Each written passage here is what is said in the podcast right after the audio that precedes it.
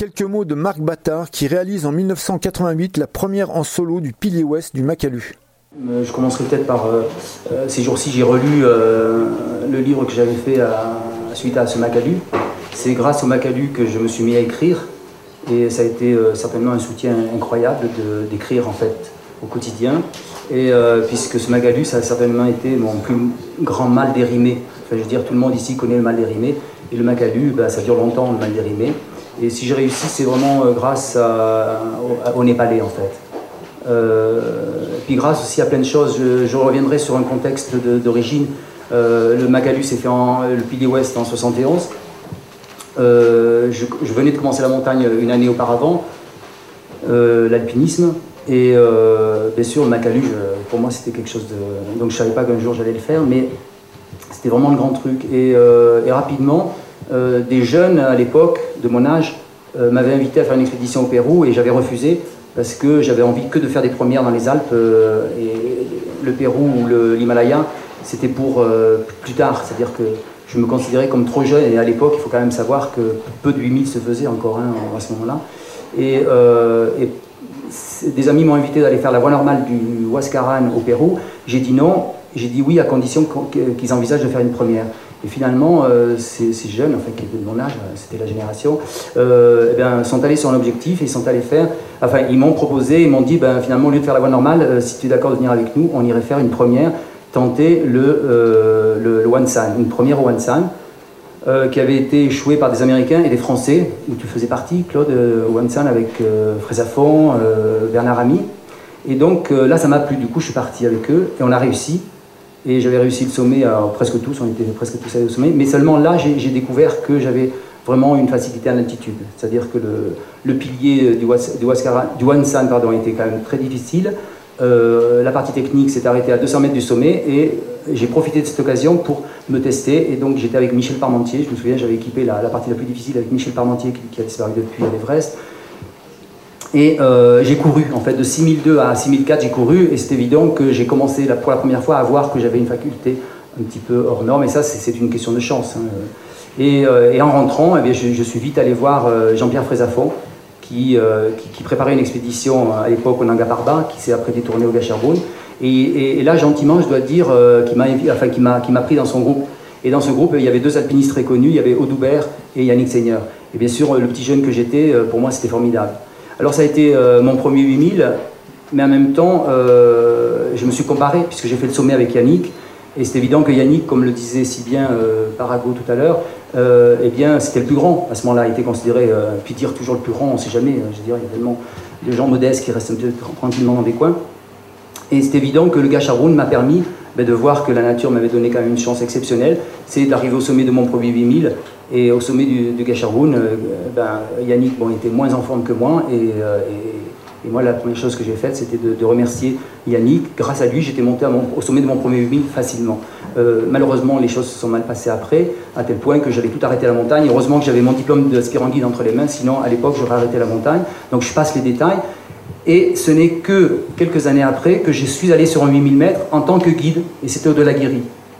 Alors je raconte tout ça parce que c'est quand même important psychologiquement de savoir pourquoi je suis allé au Pilier du en solitaire. Et le de la Guéry, j'y suis allé en tant que guide et en hiver avec une équipe d'Auvergnats. Et là, euh, j'ai réussi le, de la Guéry en hiver seulement avec Sundari Sherpa, qui était un, Sherpa extraordinaire, qui malheureusement aussi a disparu.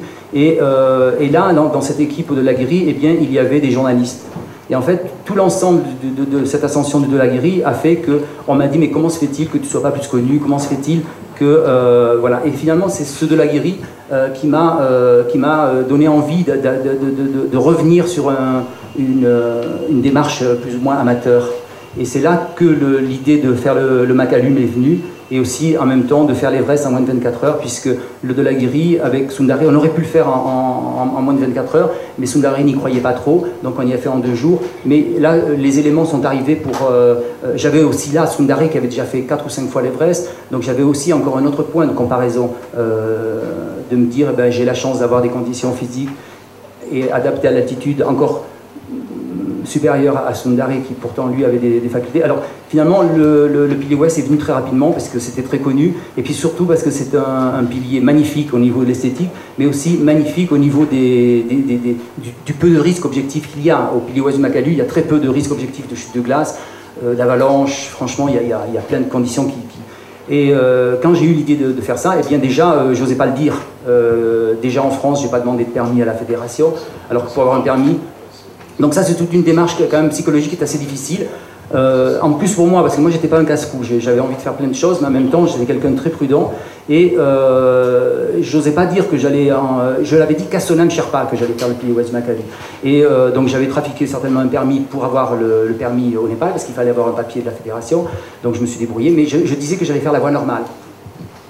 Et, euh, en, plus, Sundare était venu, après le de la Sundare Sherpa était venu en France et on était ensemble, on rentre, on va au Népal, lui pour aller faire l'Everest et moi pour faire le Makalu, et euh, j'avais dans mes valises bien sûr euh, un matériel très sophistiqué, le, meilleur matériel qu'il puisse y avoir pour aller au Speedy Wings Makalu. Et là, tout, commence mal parce qu'à Bombay, euh, la compagnie Indian Airlines nous a tout perdu, tous nos bagages, donc j'avais perdu tous mes freins, tout, tout. Alors ça, moralement, c'était déjà pas bon. Donc arrivé à Katmandou, le, le moral n'était pas très bon, j'avais plus envie d'y aller. Et heureusement que Sonam m'a dit, écoute Marc, t'as payé ton permis, t'as tout fait, va au moins au camp de base. Mais sinon, il n'y aurait pas eu Sonam Sherpa, j'aurais peut-être jamais décollé de Katmandou.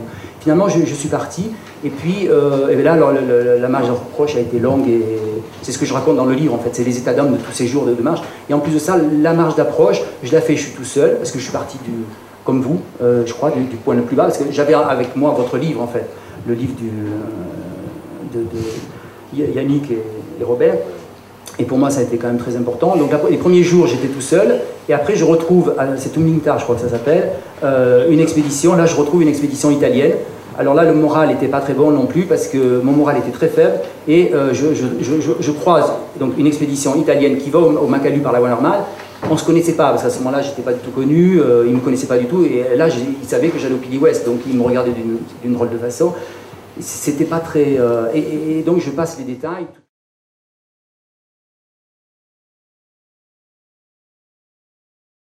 J'ai vraiment mis le, premier jour le pied sur le ouest, et bien le moral est arrivé très vite en fait. Parce que je suis allé au, dépôt, j'ai commencé ma, petite affaire en fait. Et, là, c'était extraordinaire, à tel point que rapidement, euh, Norbert Joss et, son copain de, cordée euh, avaient envie de, se joindre à moi pour faire le ouest. Et je leur ai dit, écoutez, ça va bien, non, euh, si jamais, voilà. Et finalement, le moral allait de plus en plus. Et chaque fois que je passais les voir, là, il y avait un encouragement très très fort de ces expéditions. Euh, qui, me voyaient progresser très rapidement. Et euh, donc euh, Iman et Angel, eh bien là on a, vécu une aventure extraordinaire. Parce que parce que bah, il, portait les cordes. Bon, et puis j'ai eu la chance de ne pas avoir trop de portage à faire pour la bonne raison, c'est que j'ai retrouvé beaucoup de votre, matériel. au niveau moral aussi, avait quelque chose qui n'était pas très bon, c'est que vous, devez savoir qu'il y avait une expédition du fils d'Edmond Hillary qui avait tenté Speedy West et que deux, membres de l'expédition étaient morts suite à une, rupture de corde. Donc euh, ils avaient peut-être fait trop confiance aux cordes fixes. En tout cas, euh, il y a eu deux, morts. après vous, il y avait donc cette expédition américaine qui avait réussi en, expédition semi-légère en 1980, je sais pas exactement en fait, je ne me rappelle plus, 83 ou 84. Hein. Alors moi j'étais en 88 au printemps et donc rapidement, j'installe un dépôt à, 5900 mètres. Après, il y a toute l'arête euh, de neige euh, bon, qui se passe très très bien. Et là, euh, eh bien, là je, je, fais que deux camps, après deux petits camps et aucune tente. J'ai creusé en fait, j'ai creusé des grottes, neige, glace, et c'était hyper confortable et extrêmement efficace. Alors je trouve pas au début, au début je trouve des bouteilles d'oxygène, donc ça m'a permis, j'ai oublié de dire aussi que je suis parti sans aucun sponsor, volontairement, parce que euh, il est déjà difficile de renoncer pour soi-même quand on va faire quelque chose. Donc ça ne veut pas dire que prendre des sponsors et des médias, c'est qui vous pousse à prendre des risques, mais n'empêche que c'est quand même plus difficile à gérer. Donc là, je suis parti avec un petit budget parce que ça m'a coûté 60 000 francs. Donc en 88, ça m'a coûté 60 000 francs. Et euh, là, je commence en fait à gagner un petit peu d'argent avec votre expédition puisque je récupère des bouteilles d'oxygène que j'ai revendues après à 4 1500 francs pièces, donc j'en ai quand même vendu 3. Ça marchait pas j'ai récupéré euh, un peu de matériel et de la nourriture. Donc j'ai utilisé vos, rations. Vous aviez des rations extrêmement, euh, extrêmement bien faites. Donc euh, le chocolat, donc ça faisait quand même pas mal d'années de différence. Hein. Mais les soupes, le chocolat, le café, le sucre.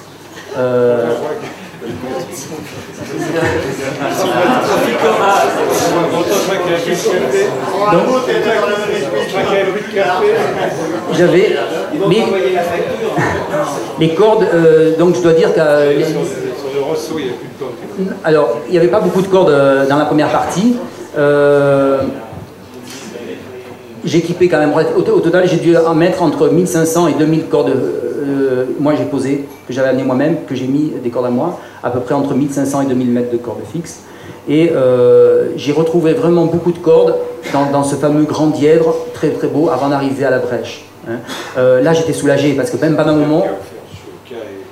Voilà, alors là, il y avait beaucoup de, matériel, certainement aussi des cordes des, Américains, mais avant, c'était quand même assez aléatoire, donc j'ai quand même dû équiper. J'équipais tout seul et les porteurs, euh, donc Iman et Engel, euh, faisaient des portages. Pour eux, c'était quand même déjà un terrain très délicat, toute cette partie-là. Donc moi, j'équipais tout seul sans problème, mais voilà. Après, dans le diète, j'étais très content qu'il soit très bien équipé parce que.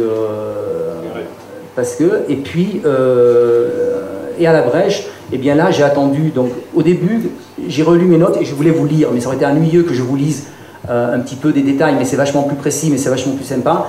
Euh, mais ça m'a rappelé en relisant mes notes et, le livre, là, ces, jours-ci, eh bien, euh, le calvaire que ça a été en fait, quand j'ai attendu à la brèche une fois en gueule, parce que la, le seul, la seule chose que je n'ai pas équipée tout seul, c'est j'ai attendu Iman qui me rejoigne à la brèche pour pouvoir qu'il puisse m'assurer pour faire le mur et là, le mur, il n'y avait pas de corde. Tout était. Euh, et en plus, tout le rocher euh, dans ce pilier est excellent et très bon, sauf ce, mur extrêmement vertical. Et, donc là, Iman, euh, eh bien, il m'a assuré euh, il faisait froid, il y avait beaucoup de vent, donc ça a été quand même. Euh, et puis après, quand je suis arrivé en haut du mur, j'ai continué à, sillonner, donc à trouver un peu de matériel. J'ai retrouvé des, pas mal de, matériel des Américains. Là, ils avaient laissé plus à aller, et plus je retrouvais du matériel. Alors là, euh, j'ai même retrouvé, je ne sais plus combien, 7 ou 8 freins tout neufs, enfin vraiment pas mal de matériel de, ces Américains. Et non, ça, j'ai pas redescendu. Et. Et quand je. Parce qu'après ce mur, il y a quand même encore des ressauts qui sont quand même difficiles. Et je suis allé, ce jour-là, et j'avais assez de cordes euh, avec moi, je m'en suis bien sorti, euh, jusqu'aux vraiment aux grandes difficultés après ce, mur. Et quand je suis redescendu, eh bien j'ai vu euh, Iman, qui, et là c'est très beau parce qu'il a eu la témérité de vouloir faire ce mur, mais il était vraiment empêtré dans, dans, il avait vraiment, là il a fait des progrès entre temps, je crois. Et donc il est sorti du mur, et puis on est redescendu ensemble, et je suis repassé devant, et moi j'étais fatigué, euh, il faisait froid, et je suis allé l'attendre euh, à la grotte que j'avais fait à 7200 mètres. Et là j'ai quand même angoissé parce qu'il a mis deux heures avant de me rejoindre.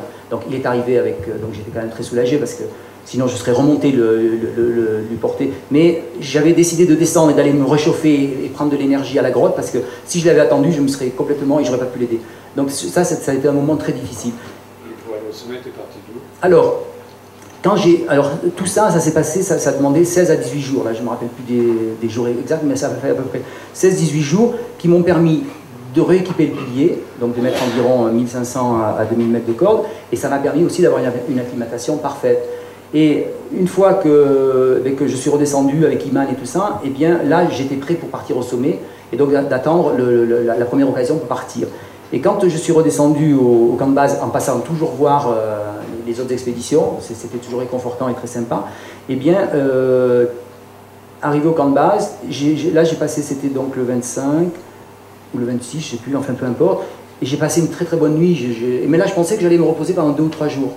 Et tout compte fait, j'ai passé une tellement bonne nuit, le matin je, me, reposais et tout, et en tout début d'après-midi, eh bien j'ai décidé de, partir au sommet. Je me suis dit finalement, comme j'envisage de faire l'Everest en moins de 24 heures, Là, j'ai tout ce qu'il faut pour faire le, le, Macalu non-stop. Donc j'ai les cordes en place, je suis en pleine forme, euh, et du coup je suis parti.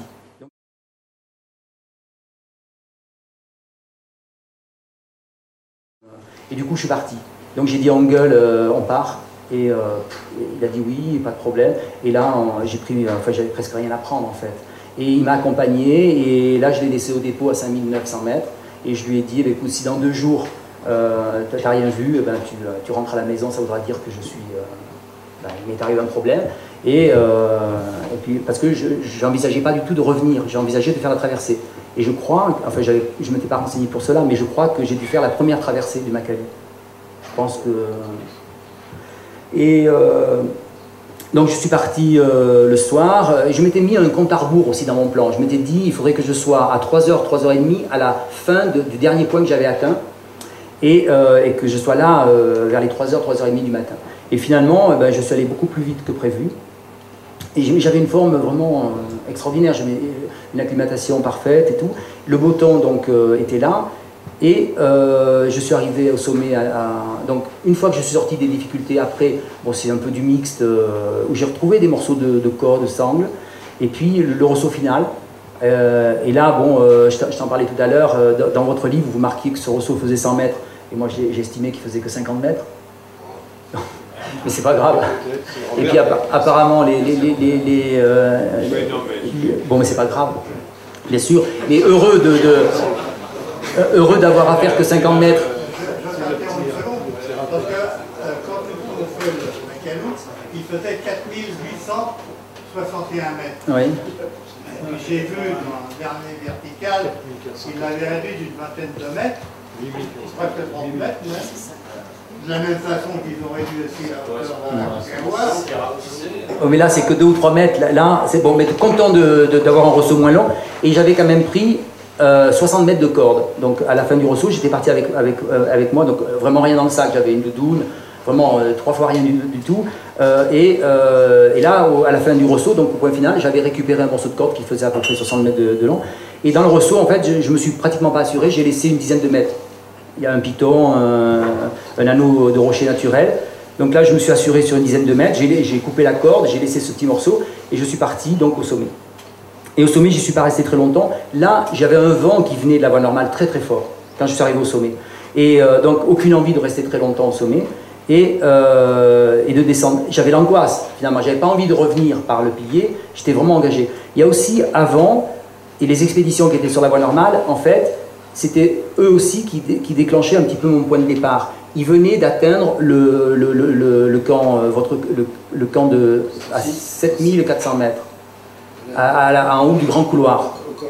Voilà. Et moi, euh, psychologiquement, j'avais besoin que ce couloir soit équipé pour pouvoir redescendre, sachant que je serais fatigué. Je n'avais pas envie de, me. Et, là, euh, quand on parle de solidarité en montagne, il faut reconnaître que les expéditions, autant elles étaient sympas avec moi, mais autant ils se, bouffaient le nez parce que les deux expéditions n'ont pas trouvé le, moyen de s'entendre entre eux. ils avaient équipé, j'aurais dû vous le dire après parce que finalement, c'est quand je découvre la descente, j'avais carrément deux lignes de corde fixe à ma disposition pour descendre du col.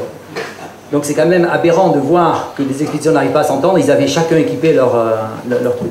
Et euh, donc du sommet, avec, avec le vent, et là il était vraiment très fort. Parce que j'oublie de dire aussi que le jour où je fais le sommet, quand même, j'avais quand même du vent dans le pilier ouest. Mais arrivé au sommet, là ça devenait vraiment très très fort. Donc là j'avais euh, ce vent très très fort, la fatigue, malgré que je sois en malgré que j'étais en pleine forme, il y avait quand même euh, l'angoisse d'aller dans le terrain inconnu. Parce que là, descendre la voie normale, et quand tu la découvres, quand tu es au sommet, là on voyait les photos tout à l'heure justement de, Lionel, c'est très grand. C'est très grand, et je ne m'imaginais pas que c'était comme ça. Et euh, donc du sommet, euh, les Italiens m'avaient dit, Messner nous a prévenu, ça serait bien si vous équipez à peu près 400 ou 500 mètres pour la partie finale. Et moi, avec mes 50 mètres, ben, je suis parti, ben, il n'y avait pas à s'assurer, c'est quand même pas très difficile, mais je descends et je laisse traîner ma corde derrière moi, et au bout de 40 mètres, par là, ma corde était coincée. Je me suis remonté euh, une quarantaine de mètres pour aller décoincer ma corde. Et bon, finalement, elle ne m'a pas servi, mais je voulais la garder, ce morceau de corde, pour, au cas où j'ai un problème. Et puis après, bon, j'arrive euh, assez rapidement sur le terrain euh, facile, et là, mais c'est tellement immense que je ne voyais pas ça. Donc, avec le vent en pleine face, l'altimètre qui, que j'arrivais pas très bien à lire, là, j'ai eu des angoisses, des angoisses de savoir si j'allais pas louper ce, ce, col, parce que j'imaginais assez mal comment il était. Et avant d'arriver au col, donc euh, à, cet endroit-là qui est à 7400 mètres, je crois, eh bien, je casse un crampon. Donc il valait mieux qu'il se casse là que, dans le pilier ouest, c'est évident. Mais euh, ça a quand même mis au moins une demi-heure, trois quarts d'heure pour, euh, pour réparer ça, parce que c'était pas évident. Vraiment, le vent était vraiment très très fort. Euh, et, après, euh, eh ben, ça a été le très grand soulagement quand j'ai vu une tente à 7004. Il y avait une petite tente rouge, et là, c'était un soulagement total. Il n'y avait personne dedans. Et, euh, puis quelques mètres à côté, il y avait le, départ des cordes fixes. Et là, j'étais content parce que je me suis dit, je vais, rencontrer, je vais les rencontrer rapidement. Et puis en bas du couloir, il y avait 3-4 tentes et personne dedans. Donc en fait, tout le monde avait replié chemin. Et, et je serais bien allé plus loin parce que c'était tôt encore. Mais j'ai pas pu aller plus loin parce que euh, Norbert, Norbert Joss et les autres m'avaient dit ne t'inquiète pas, il y a des fagnons sur le, sur le parce que c'est quand même il y a de quoi se perdre. Mais en fait, du camp au pied du couloir, eh bien, oh, je voyais aucun fagnon. Donc je me suis dit, mais et du coup là, avec la fatigue, l'angoisse et tout, j'avais rien à bouffer. Et dans les tentes, il n'y avait rien à manger, mais par contre, il y avait des duvets. Et heureusement, donc je me suis mis dans les duvets, je me suis, euh, là, je me suis carrément euh, effondré. Et le matin, eh bien, euh, je suis parti, je me suis un peu paumé, en fait. Le fait, parce qu'ils ne se rendent pas compte, les expéditions, souvent, on fait des certaines erreurs comme ça. Le, premier fagnon à, truc était trop loin, je veux dire, euh, on ne le voyait pas détendre. J'espère que tu les Et donc je, euh, là, j'ai mis mon petit sac, il n'était pas bien gros, mais j'ai mis mon petit sac au bout de la corde, au cas où je tombe dans une crevasse, parce que c'est quand même immense, ces glaciers là. Et, et, je laissais traîner ce petit sac au bout de ma corde, au cas où je tombe dans une crevasse, qu'on puisse me retrouver plus facilement. Et puis quand j'ai trouvé les fagnons, là ça a été le soulagement. Et puis après, bon, je suis arrivé et ça a été euh, vraiment. Euh, enfin, on peut imaginer le, plaisir qu'on peut avoir après toutes ces semaines de, de, doute, quand même, quelque part. Euh, et, puis après, bon, il y a eu l'accueil extraordinaire de, toutes les expéditions. Et puis finalement, quand je suis arrivé au camp de base, et ça, quand j'ai relu mes notes, c'est vraiment assez extraordinaire, j'avais qu'une envie, c'est de faire mon sac pour rentrer à la maison. Et donc j'ai passé une très bonne nuit. Et du camp de base, je ne sais pas si vous, si vous vous rappelez, mais du camp de base, pour revenir à Tomnikar, j'ai mis deux jours. Et toi, tu es rentré en hélicoptère. Mais euh, j'ai mis deux jours. Donc, euh, pour ceux qui se rappellent, euh, ça fait quand même. ça fait assez vite. Et quand je suis arrivé au, à Tumlingta, donc j'ai eu la chance d'avoir un avion dès le lendemain matin. Et puis là, avant de prendre l'avion pour Katmandou, je me suis pesé, mais j'étais pas dans un état d'épuisement comme j'avais pu le raconter l'année dernière quand j'étais une fois au Dru et une fois à l'Everest en 24 heures où à deux reprises je suis descendu à, mon poids le plus bas qui était 46 kg. Là au Makalu je faisais 48 kg. Donc quand je, quand je suis rentré à Tumlingta je faisais 48 kg. Mais je n'étais pas épuisé. C'est-à-dire grâce au Makalu je connais, grâce au Makalu à l'Everest. C'est pour ça que tu. Maintenant j'en fais 60 quand même. J'en fais 60. Mais donc c'est, alors je sais pas si j'ai peut-être été un peu long, mais euh, je dois dire que ce pilier ouest de Makalu c'est, euh, voilà, c'était vraiment.